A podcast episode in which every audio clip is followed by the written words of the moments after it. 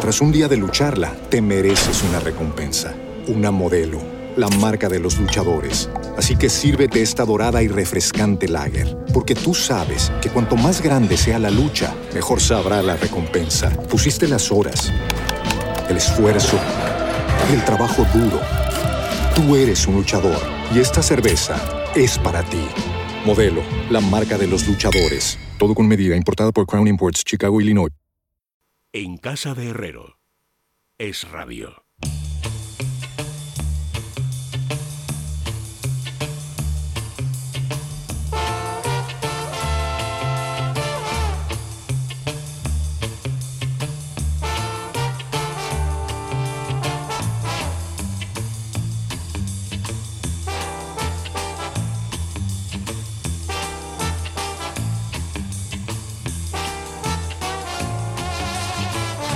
Las 5 y 12 minutos, las 4 y 12 minutos, amigos, en la Comunidad Canaria, segunda hora del programa. Lo que manda la tradición es que la empecemos con una canción, así que cumplamos la tradición. Don Eduardo Torres Dulce, bienvenido, buenas tardes. Buenas tardes, querido Luis, queridas y queridos amigos y oyentes de tu programa.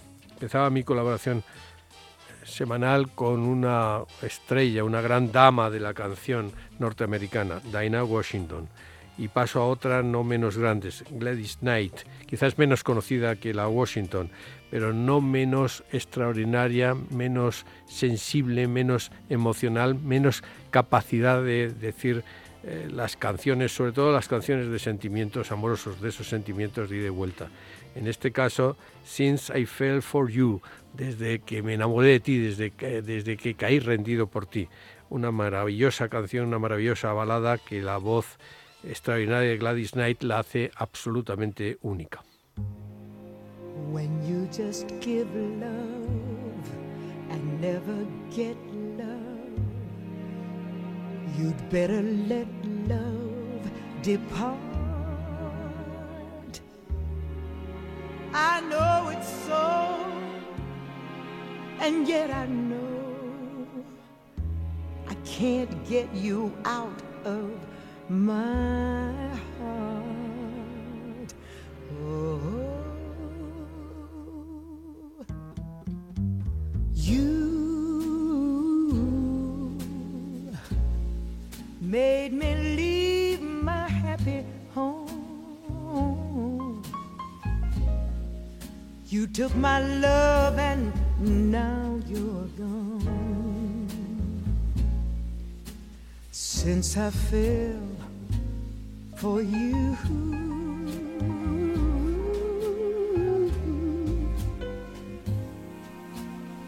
Your sweet love brings such misery, misery and pain. I guess I'll never, never, never, never, never be the same since I fell for you.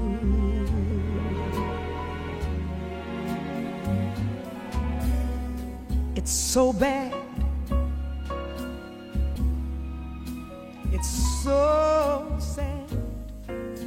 But I'm in love, in love with you. You love me, but then you turn around and snub me. Oh, what am I supposed to do? I'm still in love with you. I guess guess I'll never see the light.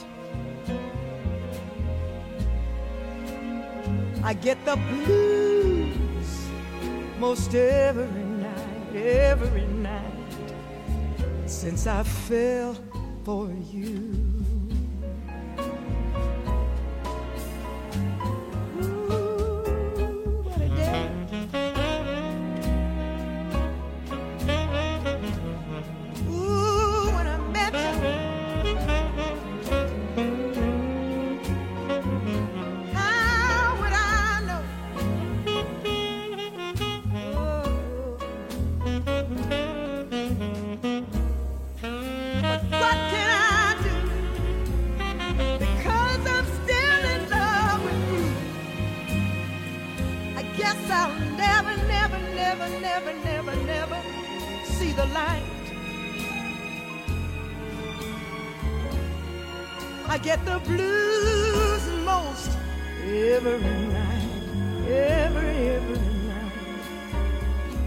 I fell for you.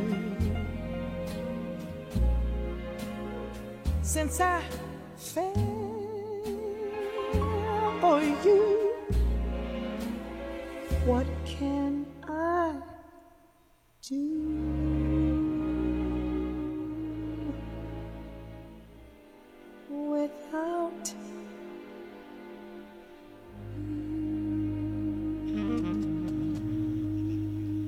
bonita, pero muy tumbativa. ¿eh? Tengo yo que luchar eh, contra mis propios demonios particulares y estaba a punto de cabecear tres veces. O sea que me hago perfectamente cargo de que alguno de ustedes pueda estar en la misma situación. La canción es preciosa, no tengo ningún pero que ponerle.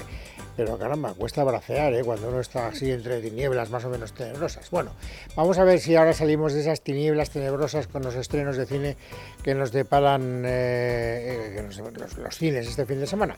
Pero antes, GastroPlus.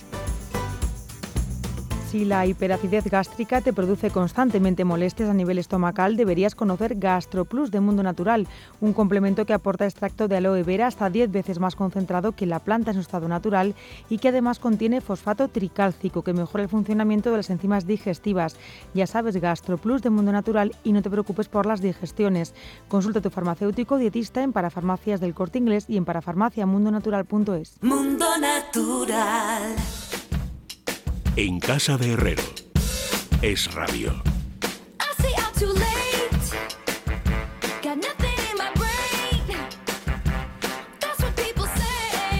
Bueno, esto no solo es para despertarnos, que también, ¿eh? sino porque Carmen Areaza quiere que juguemos a las adivinanzas. Es Taylor Swift. ¿Por qué Taylor Swift antes de que hablemos de los estrenos? Ah, he ahí el misterio. Carmen Areaza, bienvenida, muy buenas tardes. ¿Qué tal? Buenas Juanma tardes. González, bienvenido, buenas tardes. Hola. ¿Tú estás en el secreto? O sea, tú eh, no estás No en está el en el secreto a no. pesar de que se lo he enviado y se lo No, no he en contado, secreto. pero no lee Está todo lo que le despistado. envío. Sí, está O sea, despistado. si a ti te dicen, si a ti te, si a ti te dicen que Taylor Swift tiene algo que ver con algún estreno de, este, de, de esta Ah, semana, pero lo sé, lo leí. Ah, te he pillado. No, lo leí, lo leí. Lo que pasa es que no me acordaba de haberlo leído. Sí, lo he leído. Eh, me parece que es un rumor total. bueno, que lo Es cuente Carmen, que lo imposible. cuente cuéntalo es bien. Es imposible. Es un rumor, es una teoría un poco loca, pero eh, ya sabes que los fans de Taylor Swift están entregados a la causa. De hecho, ahora hay otra eh, historia también muy extraña circulando en Estados Unidos que dicen que, sabes, que se ha echado novio, que es jugador de fútbol americano, que el equipo de este chico ha llegado a la final de la Super Bowl y dicen los seguidores de Donald Trump que si gana el novio de Taylor Swift, ella va a mostrar su apoyo cerrado a Joe Biden. Y entonces esto es algo que les preocupa realmente allí en Estados Unidos. Al margen de esta teoría hay otra, que es que eh, Taylor Swift es la autora de una novela que se lleva hoy y se estrena hoy en la gran pantalla, Argyle, y que además esto está basado en una serie de eh, evidencias, según dicen los fans, sobre que Taylor Swift es en realidad Ellie Conway, que así es como se llama, o Eli Conway, esta autora de la que no se sabe nada, de la que no hay ni siquiera una foto, lo único que ha trascendido según la editorial es que escribía, es camarera y que escribía esta novela en los ratos libres, que ya suena un tanto increíble, pero eh, es cierto que ellos ven ciertos paralelismos con Taylor Swift. Uno, que lleva jerseys de cuadros. Dos, que nadie se cree que esta novela se haya llevado a la pantalla grande eh, tres años antes de que esta novela se publicara. Me he explicado fatal. Se publicó el 9 de enero No, no, te hemos entendido. y sale, Estamos fíjate, espesos, pero te hemos estamos entendido. espesos yo también. Y la cuarta y la tercera razón es porque hay un gato y Taylor Swift tiene un gato y le gustan mucho los gatos. Eh, la novela acaba de salir en España, publicada. Miré en la contraportada para ver si había foto de Ellie Conway y efectivamente sale una mujer, pero a oscuras, el perfil de una mujer, Ay. pero mm, No da no- entrevistas, no... hay datos biográficos, puede ser un seudónimo simplemente, pero es verdad que sobre esta novelista, que esta es su única novela, no se sabe nada. Es verdad que el director de la película, que es eh, Matthew Vaughn, que es el marido de Claudia Schiffer, ha dicho que esta historia le ha llegado a través de una de sus hijas eh, adolescentes y le ha tenido que decir, no, hija, no, no es Taylor Swift, pero no le ha dicho quién es. Y entonces no cejan en su empeño los fans de la artista en decir, oye, y sí, sí. Bueno, como técnica de marketing, es decir, para llevar, la gente, para llevar a la gente al cine y para en fin, despertar una cierta curiosidad por esa película que no sé si merece la pena. ¿Tú la has visto? Sí, la he visto y eh, la verdad es que en realidad el atractivo de la película y el tipo de reparto que tiene y el tipo de película que en realidad es, aunque es cómica, abiertamente cómica, el espíritu de la película va por ese lado, es de espías, pero es comedia también. Eh, me parece más para el público semiadulto, si es que esa palabra existe, que no existe, pero a lo mejor eh, sirve para complacer a, a cierto, a ciertas generaciones previas que de otro modo igual pasaban olímpicamente de la película. Una película que es muy cara y es una película de Apple, de nuevo. ¿eh? Distribuye Universal, pero distribuye solo. Eh, se ven cines al final, pero es una película de Apple. Es como Napoleón, es como la de Scorsese, Los Asesinos de la Luna. Es decir, Apple ha sacado el talonario como un estudio de toda la vida y, y- y ha decidido distribuirla. Y, ha Y, dist- y la- decidió llevarla al cine con Henry Cavill, que es Superman para todos. Pero es de los que menos salen de todos bueno, lados. ese- él es Argyle, ¿no? El, el propio detective, Es pero... una peli con muchos spoilers, ¿eh? Adelanto. Es muy difícil contar el argumento de la película. Ahora, pues entonces no Yo como no la he visto, lo, haré un intento, pero es verdad que el reparto son todos famosos y potentes. Bryce Dallas Howard, Sam Rockwell, que tiene un Oscar, Brian Cranston, que todos le conocemos de Breaking Bad, Samuel L. Jackson, John Cena, que también es un hombre que se ha puesto mucho de moda. El eh, la sinopsis de esta historia es que eh, la propia novelista Eli Conway eh, de pronto empieza a descubrir que lo que ella ha escrito, esa novela de espías que ella ha escrito, se está volviendo realidad y al final quier- quieren ir a por ella y a por su gato. Muy original no es, porque yo creo que ese argumento se ha llevado 114 Eh. veces al cine, más o menos. Sí, yo y yo cuando fui a ver la película sin haber leído la novela, que todavía no la he leído, la, pensé que era un poquito rollo tras el corazón verde, que al principio comienza con ella ideando una escena típica de novela romántica de aventuras, pero efectivamente la está escribiendo, ¿no? Y luego empieza la película normal, entre comillas, y resulta que ella acaba viviendo una historia que es muy real. eh, muy, muy similar a las que ella escribe, ¿no? De modo que casi que sus sueños se hacen realidad. En realidad es lo mismo que pasa en Argyle, pero pasa de otra forma completamente distinta. Y la película es de Bryce Dallas Howard y de Sam Rockwell. Es decir, ellos son los dos protas de la película. Todos los demás supernombres que habéis dicho eh, son personajes por el camino, digamos. Eh, eh, Matthew Vaughn, que es británico y aparte de ser marido de, Michelle- Claudia- de de Claudia Claudia Schiffer, Schiffer. Michelle Pfeiffer, y dueño Schiffer. del gato que sale. Y dueño Los del dos gatete, que a mí... eh, Chip se llama. Hay gato. mucha gente a la que le ha molestado eso, pero yo como padre de gatos, aquí podéis darme bofetones por lo que acabo de decir, pues a mí me gusta ver los gatos eh, ahí en la pantalla. Eh, mm, eh, todos los demás son nombres ahí que... El gato es muy gracioso, la verdad. Lo llevan en una mochilita y eh, hicieron el juego en la promoción con, con la propia Claudia Schiffer, que fue con su gato Sí. metido en una mochila. Pero en la documentación que me has hecho llegar dice que el gato aparece prácticamente en todas las escenas de la película. Claro, Eso ya además no me hace tiene- ninguna De hecho, gracia. es lo que menos ha gustado. divertidas. Tengo compañeros a los que no les ha gustado esa parte, la, la atención que Matthew Vaughn le da dispensa su propio al gato. gato, eh, que es inexplicable para muchas personas, ¿no? Y, bueno, evidentemente sí que la cosa pues saldría, ¿no? Podríamos hablar mucho de lo que significa el gato en la peli, pero eh, yo creo que aquí, eh, como es británico, él ha hecho una película muy rollo Casino Royale, pero la de David Niven. con mucho personaje vistoso, un argumento que muchas veces de embrollado e innecesario se pierde totalmente de vista. Argyle es ese tipo de película. ¿eh? Mm, puede gustar mucho y puede no gustar absolutamente nada, porque es absolutamente y abraza lo inverosímil eh, con, de una manera constante en la segunda mitad. No esperes John Le Carré, aunque sea comedia. Esto es muy meta, esto se, se va retorciendo de una manera que, que sí que es cierto que es innecesaria en muchas ocasiones. Matthew Vaughn es un tío al que se le está rumoreando todo el tiempo, todo el tiempo para dirigir la nueva de James Bond, pero ya desde tiempos de Daniel Craig. ¿Por qué? Pues porque es inglés Kingsman, y hace, y hace Kingsman que ahí se un- desquitó. Un espía, ¿no? Fíjate que esta es todavía más retorcida que Kingsman. Las de Kingsman están muy bien, sobre todo, no sé si estaréis de acuerdo, la tercera, que era una precuela con Ralph Fiennes, que se inventaban un poco una versión alternativa de la Segunda Guerra Mundial, de la primera, perdón, y me pareció un, un peliculón. Pero tiene estos cambios de tono que aquí en Argyle los, los lleva a- Al extremo. al O sea, extremo. te deduzco que te ha gustado lo justito, vamos. Me ha gustado lo justito, sí, pero, pero le doy un 6. Sé que me vais a preguntar la nota, le doy un 6 a la peli. Bueno, pues es un aprobado alto, ¿eh? O sea que tampoco... Siempre he sido generoso. con Yo este creo que además esta va a tener tirón en taquilla, ¿eh? que va a llevar a un Es- público juvenil, adulto juvenil. Es muy que- cara la peli, tiene que recaudar una cantidad recaudar decente mucho. para, para ser... si es de Apple estará poco en las salas eh, comerciales, ¿eh? O sea que eh, llegará pronto a las plataformas, Bueno, Apple lo TV, de, lo de pronto con Apple ya sabes que es eh, relativo. Mira lo que nos ha costado. Ahora ya están, por ejemplo, lo- la de Scorsese, la de los asesinos de la luna. Ya, lleva, ya una Ya lleva una temporadita, ¿eh? temporada, pero eh, ha pasado tiempo, ¿eh? Desde que se todavía estrenó. no. Y Napoleón La- no. La Napoleón versión no larga no. La versión larga La no que está. está es la versión que se estrenó en los cines, pero todo el mundo estaba esperando para poder comprar la Y yo- versión. Pero no está incluida, tienes que pagar aparte. Todavía es de ¿no? pago la, Claro, es que la de Napoleón. ¿eh? todavía no está gratis. La suscripción gratis. que uno tiene en Apple no te da la oportunidad de verla, o sea que Por aún ha pasado mucho, o sea, está pasando mucho tiempo. Off topic, Scorsese está en España, Está ha pasado por la academia, lo habéis La visto. Academia ¿no? de Cine ya ha ido la reina. Me lo ha contado. Carmen, me ha. Contado Carmen que estaba aquí Scorsese, pero vamos, tampoco creas tú que me interesa demasiado. Mm. que esté aquí A, a mí sí, a mí sí. Ayer estuvo con el Papa, o antes de ayer, con el Papa Francisco, he dicho Pero Roma, con el Madrid. Papa estuvo para hablar de la película que va a hacer sobre la vida de Jesucristo, lo cual tenía una cierta justificación. Que venga a España, pues me, me parece bien, A porque es un lugar vamos. estupendo España para venir a hacer.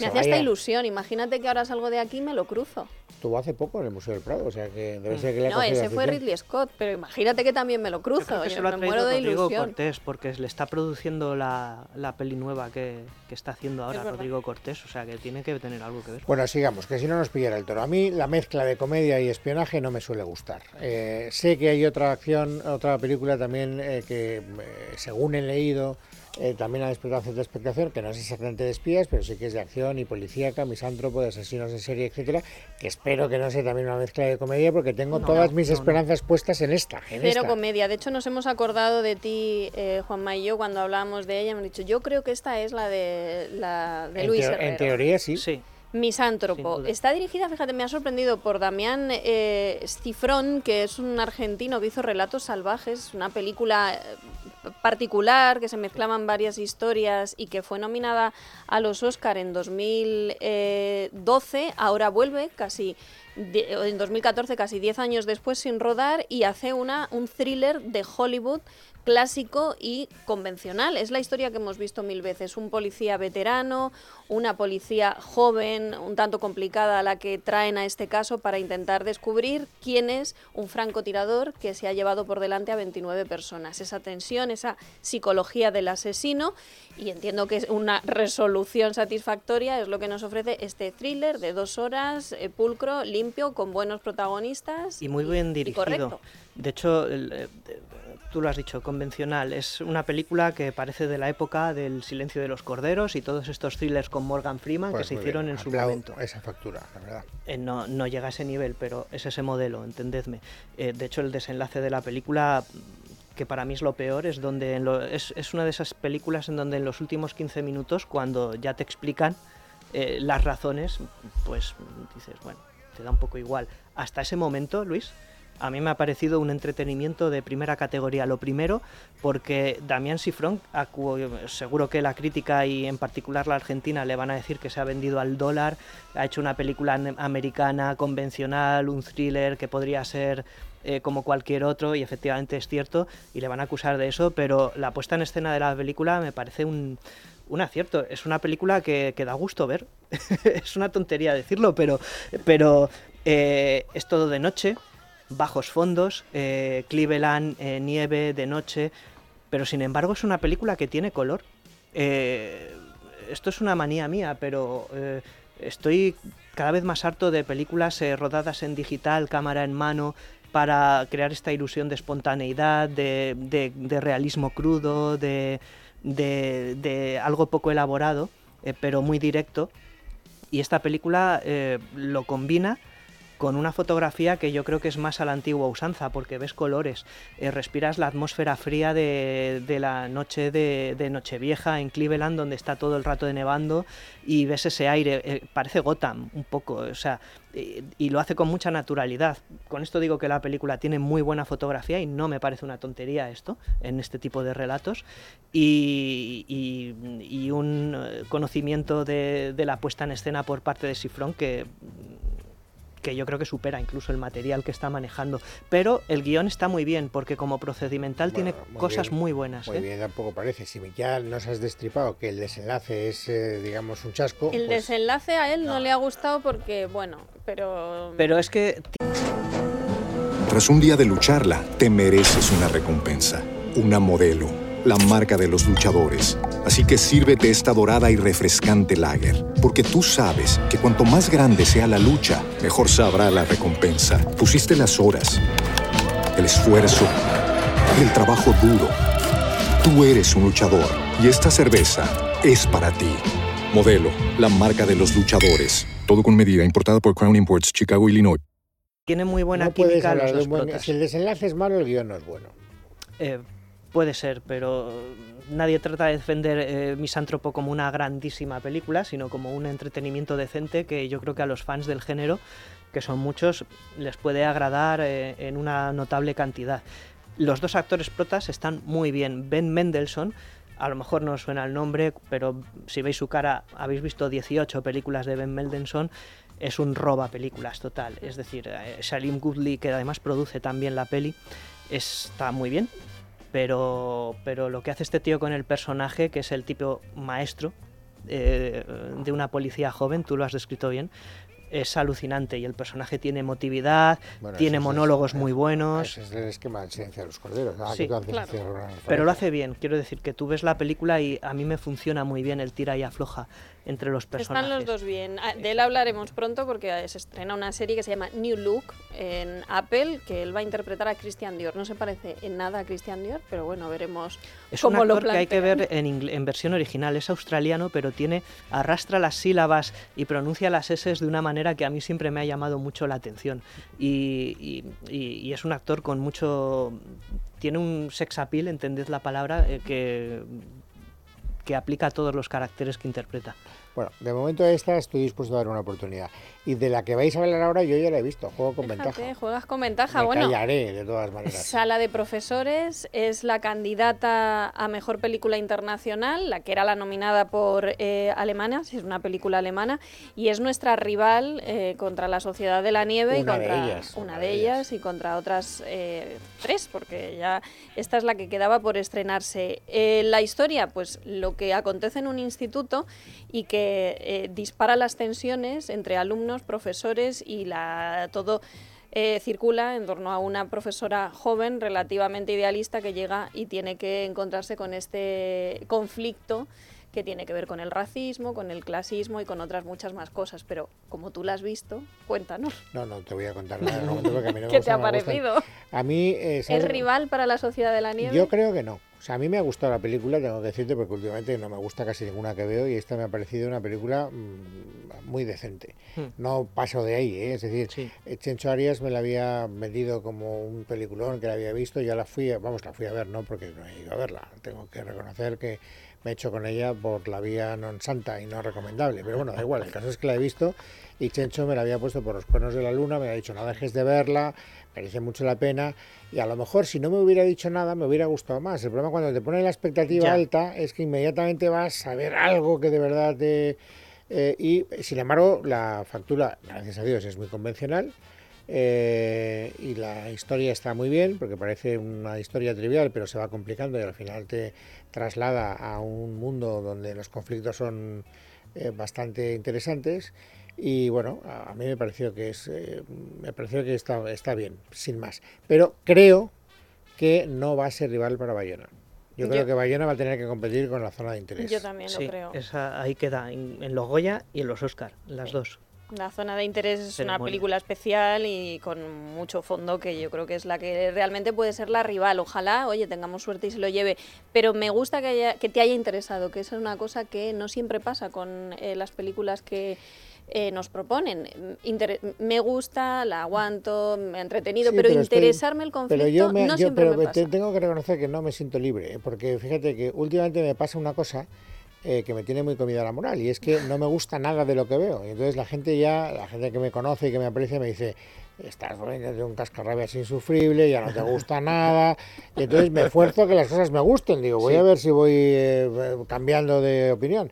Esta no me, esta no me parece un peliculón, pero la verdad es que eh, está bien, ¿eh? Yo Sí. me parece que es una película mm, En el fondo es una peli de misterio también. Mienten los alumnos, mienten los padres, mienten los profesores y los pasillos de un colegio eh, vacíos.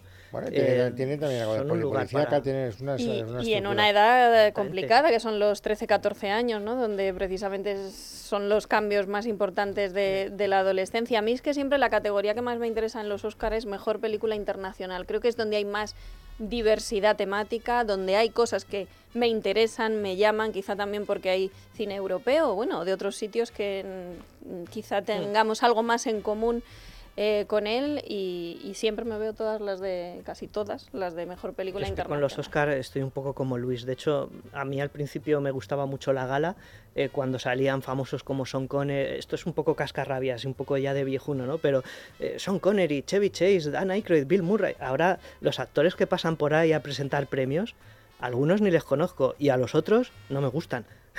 o sea que me, me, Eh, me- em, Entiendo para mí ha perdido todo. vuestra todo. desafección con los Oscar, pero yo me pongo en la situación de alguien que, por ejemplo, en el año 82, no en Estados Unidos, Sí. sino en Alemania, viera volver a empezar y, en tu- y tuviera una conexión con esa historia intimista de dos señores mayores, que, era, que es algo que ya no se lleva, porque solo se habla de la juventud en el amor y tal, y me parece tan interesante que alguien pudiera empatizar con eso, que por eso es mi categoría favorita. Bueno, Mm. como me ha dicho Carmen Areaza, que no perdamos de vista que en las plataformas hay alguna novedad que, que- que conviene que comentemos con cierta calma, como hemos de pagar el impuesto revolucionario de la película de terror de todas las semanas, pasemos por aquí eh, con cierta rapidez, Juanma. Porque, Vale, prometo ser breve. Pero nos falta una muy interesante, que es con la que... Bueno, es que te parece Esta interesante, sí. ¿no? Yo he intentado... La, la danesa. La danesa. No, hombre, no, la danesa. que La tierra prometida, La el danesa, bastardo, la danesa. Mira, no sé si has, has visto un pues si me asunto real. Me la he saltado adrede. No, no te la saltes. Te- No sé si has visto un asunto real que es danesa, que está Matt Mikkelsen protagonizándola y Alicia Vikander. Está dirigida por este mismo director, Nicolás Arcel. Es una película estupenda sobre un hecho si no visto. No, te hablo de un asunto real, que es su Ah, película ah, anterior. ah. La Tierra Prometida es eh, la que de hecho aspiraba a ir a los Oscar por Dinamarca con Matt Mikkelsen, que es y un se ha actor quedado fuera, lo cual ya nos da una primera muy pista. conocido y que a mí me ha encantado leer que es como un western, a pesar de ser una Sí, película Pero de si no te gusta el western, tienes un morro que te lo pisa. vamos a ver. Si es que que yo- me yo ha me- me- encantado leer que es un western, una película danesa de época, que el Con un rollito clásico de que- película histórica, con un es cierto lo del oeste porque la peli al final tiene un es, eh, tiene un desenlace de, de- no es de tiros, pero pero violento, ¿no? Eh, digamos que son emociones de melodrama que se van cociendo cociendo y al final eh, este señor Mads Mikkelsen que es un ex general o capitán del ejército danés, eh, pues al final coge las pistolas o el cuchillo, se pone en, modo Mads Mikkelsen, pero el Mads Mikkelsen de las pelis americanas, no danesas, ¿no? Entonces tiene un poquito de todo, tiene una parte de melodrama romántico, tiene una parte efectivamente del oeste, porque él está conquistando eh, las tierras áridas eh, danesas, norte eh, la sí, exactamente, está en Jutlandia, tierras que el rey ni siquiera se atreve a reclamar porque tienen la fama de ser eh, absolutamente inconquistables, en el sentido de que no puedes plantar nada, no, no les puedes sacar beneficio, ahí casi no vive nadie, es como un páramo, lo llaman así el páramo, en donde si tú te adentras, pues lo que te puede pasar es que te atraquen, es un poco como el mundo de Mad Max, pero con daneses del siglo XIX, ¿no? Y, ¿Y te ha gustado? y él se mete, sí, es una película que se pasa un poco de duración, porque además tiene un ritmo no sigue un ritmo de una película como Argyle, para nada, no te quiere dar un susto cada 10 minutos por si te has quedado medio roque, eh, eh, va a un ritmo clásico. Y Nicola Harcel utiliza el panorámico y el escope como en una película de mm, western, efectivamente. Es que tiene mucho sentido eso. Eh, Entonces yo creo que esta película es eh, muy reivindicable y mm, quería ponerosla en el, en el horizonte, porque no solo está bien, aunque como digo, tiene defecto, para mí, se, en modesta opinión, se pasa de duración. Hay una zona valle en la película en donde digo, espabilad un poco, que podéis hacerlo.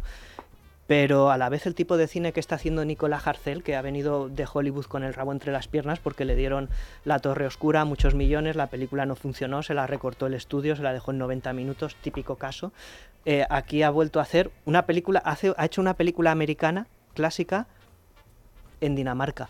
Y funciona perfectamente. Es, un asunto real, efectivamente, era un poco así. ¿eh? Más de palacio, Esta es más de cultivo en el campo, pero no me salen las patatas durante una hora, pero es apasionante en ciertas cosas y tiene momentos de llorar mucho. ¿eh? Tiene momentos muy dramáticos de sube la música, eh, que esto es una despedida intensa, familiar, y, y funciona, ¿eh? es buena película. Bueno, pues me parece bien. Eh, no sé si le daré una oportunidad o no, esperaré que llegue a las plataformas. Yo creo que eso es o- interesante Ya ver. veremos, pero tú has hecho la apuesta por los daneses y has perdido la oportunidad de las arañas, porque era una u otra. Entonces ya Bueno. hemos consumido todo el tiempo del mundo. no pasa nada. Porque, vamos, salvo que Carmen diga que se puede ventilar las eh, plataformas en tres No, minutos. no, yo creo que, debemos pasar a las plataformas, no sin antes hacer una pequeña alusión a la taquilla que a mí me ha sorprendido porque cualquiera menos tú, que es esa película de la que te llevamos hablando dos semanas, Ah, que estaba de tres guapos. Semanas, tres semanas. Esta es la tercera que está en taquilla, o Tres sea que semanas, tres semanas, con esta eso. tres efectivamente son dos guaperas, eh, una historia divertida, comedia romántica, ha conseguido algo que no suele pasar, que es subir en puestos en taquilla. Está la Estaba segunda. quinta y ahora está segunda en España y en Estados Unidos se ha quedado incluso por detrás eh, Pobres Criaturas. O sea que es una película que la gente que va a verla la recomienda y he leído que hay hordas de chavales de 15, de 16 que el día del espectador llenan las salas para ver cualquiera menos tú. Pues mira, me satisface. Y a mí. No es que me parezca una grandísima Pues película, de pero los es dos tiene graciosa. 15, ¿no? Yo no quiero desengañaros. Pero ya mentales habéis- estamos habéis- más cerca. Habéis pasado edad. Pero ya yo creo que es el factor Sidney Sweeney que, la, que, que, pues, pues pone a la chavalía. Vamos a que es La gente ha ido a ver la película por eso también. Está bien que sea así. Bueno, a ver, Carmen, ¿qué, ¿por qué tenías tanto interés en Ay, que habláramos de las plataformas? Fíjate, me he encontrado con en, en Prime Video con una serie que yo siempre me asomo al tráiler y digo, a ver, a ver qué me encuentro. Señor y señora Smith,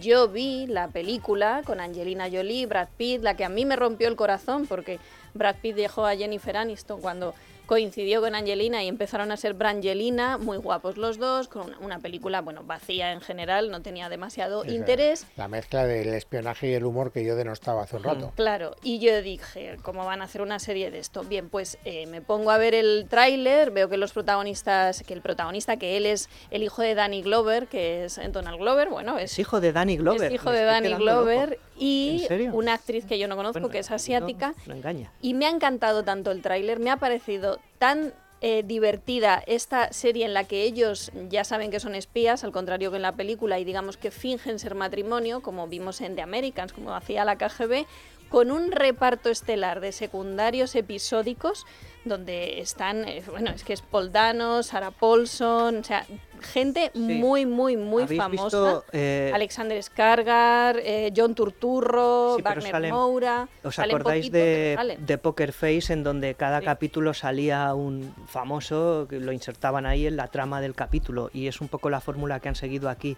en donde Donald Glover, que también es el guionista, y no es la primera vez que hace de guionista, eh, lo que hace es coger el esquema de Señor y Señora Smith, que era una película muy entretenida, pero muy banal, eh, y se lo trabaja. Eh, y esto tiene un lado bueno y un lado malo. El lado bueno es que está intentando realmente hacer una comedia romántica o, o una o fabricar desde cero la relación romántica problemática entre estos dos elementos. Y además desde cero, es decir, con misiones pequeñitas, cutres, en donde ha- hay veces que la fastidian y hay veces que triunfan. Es decir, que la serie trata de de luchar por su por el concepto. No repite la tontería de señor y señora Smith la película y hace una serie tontorrona, sino que va a trabajárselo desde el fondo. Y eso se lo reconozco. Ahora, el tono me confunde un poco, porque hay veces que va en serio y hay veces que va en broma. Entonces, no sé, hay veces que eh, todavía no he trazado la media de todos los capítulos, a ver un poco el concepto. Pero es interesante la serie porque ha habido muchas otras series basadas en películas en donde se coge el nombre y se hace una cosa chorra. ¿no? Y además en una película tomároslo como queráis, un poco chorra como señor y señora Smith. Yo creo que era parte de la apuesta esa también, ¿no? Eh, y aquí no. Ha ido a hacer algo elegante. Cómico a veces, pero con cierta elegancia. Lo que pasa es que no sé cuál es el, el objetivo final de, de la serie. Todavía no lo he averiguado. Es una serie y, y hay que verla. Hay que El verla entera. capítulo. Yo he Pero visto a mí me ha cinco. sorprendido pero- gratamente Bueno, viendo pues solo te el faltan tres, porque son ocho. O sea, que si has visto cinco, has visto ya Exacto. el Sí, sí, sí, pero no sé a 75%. dónde van y si van a hacer eh, un formato antológico, porque, bueno, mira, esto no es un spoiler. Al principio, en el prólogo de la serie, salen dos, eh, dos actores famosos, más famosos que los protas, eh, pero se los cargan en la primera escena. Eh, es como mm, si te estuvieran diciendo que el señor y señora Smith realmente es una profesión en donde te pueden liquidar. Eh, solo que Brad Pitt y Angelina sobrevivieron, ¿no? Se les venían todas las hordas de sus propios compañeros encima y ellos se los iban cargando, pero era toda una metáfora de que el matrimonio significa ir a tu bola y crear tu propio círculo de confianza, que diría Robert De Niro en Los padres de ella, y pasar de lo demás. Y, y- y ese concepto yo creo que lo defendía bien la película, no tenía guion, eso sí. Bueno, pues, Aquí eh, tratan de hacer algo con ello. Pues sí, si la han descompensado por el lado, digamos, de la seriedad, de la seriedad Sí. argumental, de lo que es el espionaje y tal, y le han quitado un poquito de, de peso De específico al sí. humor, yo lo aplaudiré con las orejas. Eh, particularmente.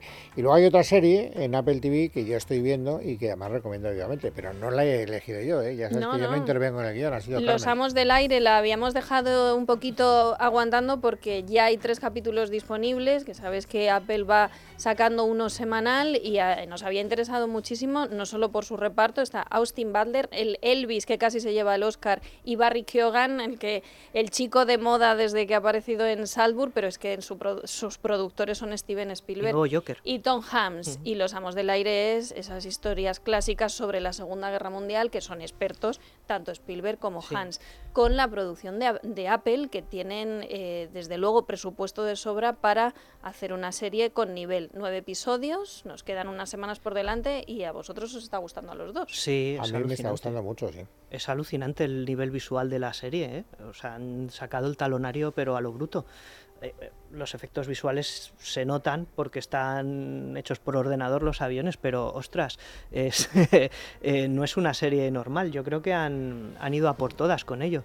Y me gusta que tiene un espíritu muy romántico la serie, en el sentido de que no tratan de hacer algo totalmente crudo a lo salvar al soldado Ryan, sino que es bonita, tiene un espíritu bonito. Bueno, en ese sentido, Bebé, yo, yo Esta creo música. que eh, Band of Brothers, Hermanos de Sangre, Sí. que es, digamos, el origen de toda esta saga, yo creo que tiene mucho parentesco con Hermanos Sí. de Sangre, que también la produjeron Hanks y Spielberg. sí. Y, y me- a mí me está gustando mucho, sí, yo lo reconozco, pero también es verdad que a mí las películas bélicas me gustan. Es, Sí. una- es, eh, aviadores, Segunda Guerra Mundial, americanos, eh, jugándose el pellejo.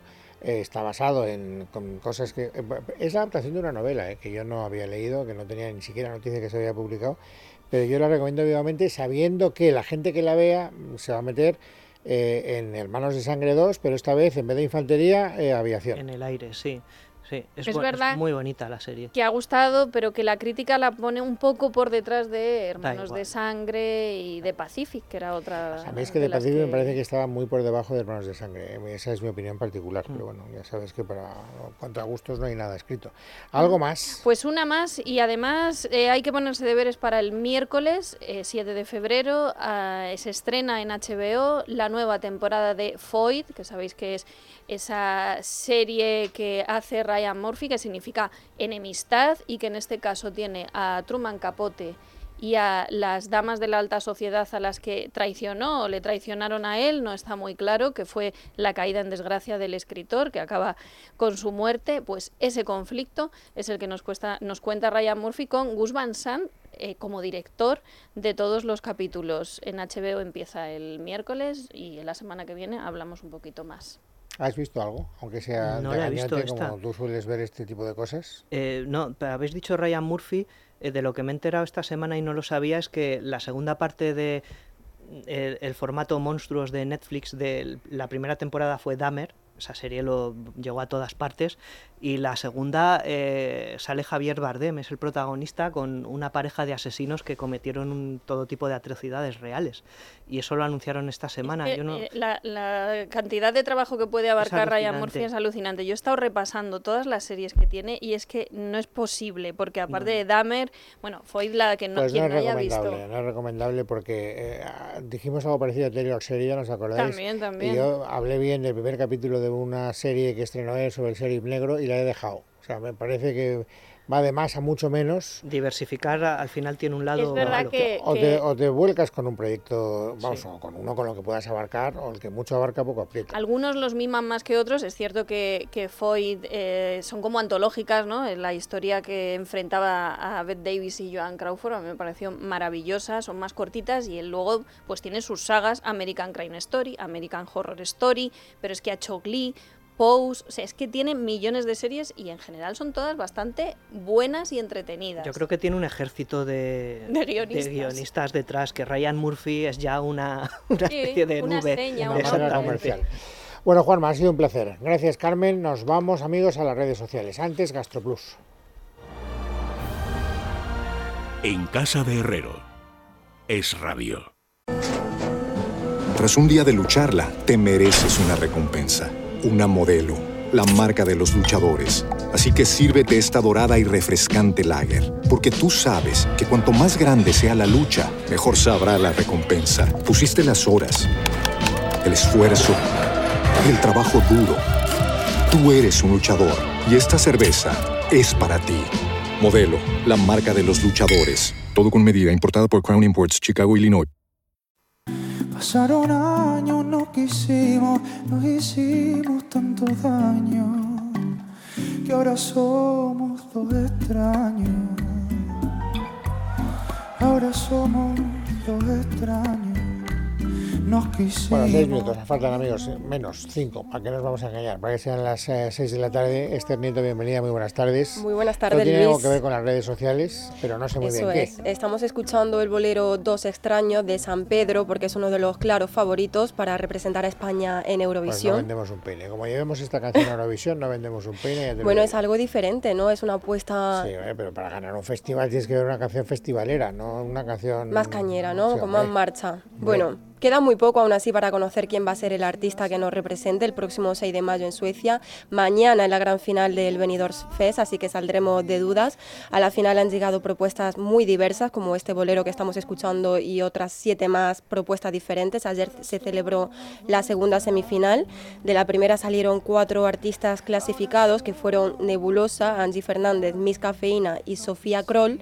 Y en la segunda semifinal de ayer, pues España ha decidido que Jorge González tiene que estar también en la final, María Pelae, Almacor y San Pedro, que es el que te digo que es uno de los claros favoritos porque ayer quedó primero en la clasificación con 164 puntos y fue la mayor puntuación de las dos semifinales. Es un bolero, como te decía, delicado y elegante, una apuesta diferente, así que en redes y los eurofans creen que nos podría ir bastante bien con, con esta elección.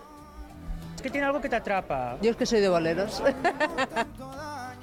Bueno, aún así el favorito del público ayer fue Jorge González, que consiguió la mayor puntuación del televoto, ha conseguido también clasificarse en la final con una canción que se llama Caliente, que yo creo que ya la has escuchado antes.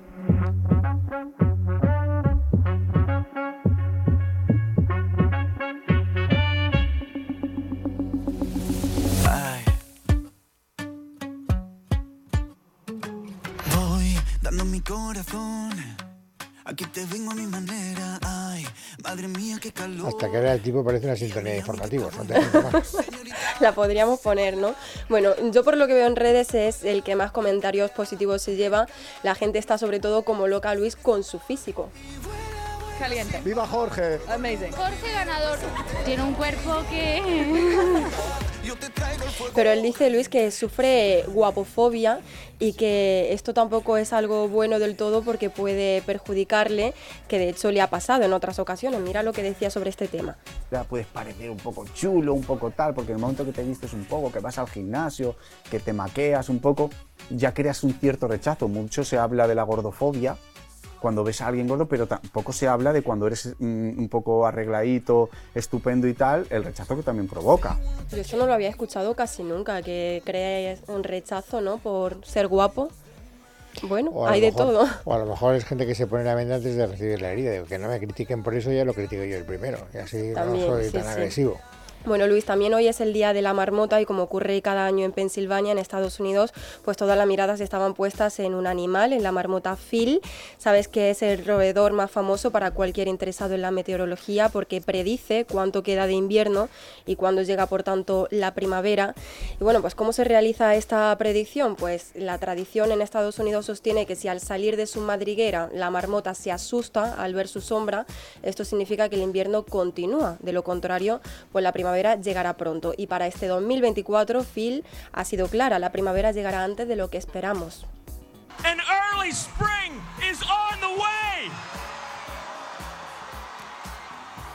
Una primavera temprana está en camino, es lo que de- decía uno de los miembros del Club de la Marmota.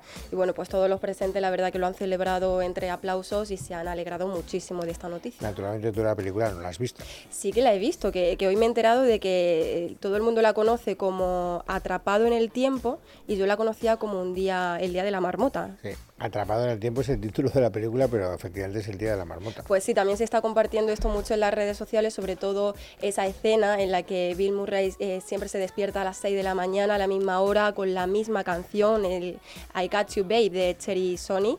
Y, y bueno, al final terminaba rompiendo la radio porque ya no podía más. Esta es la escena que están compartiendo.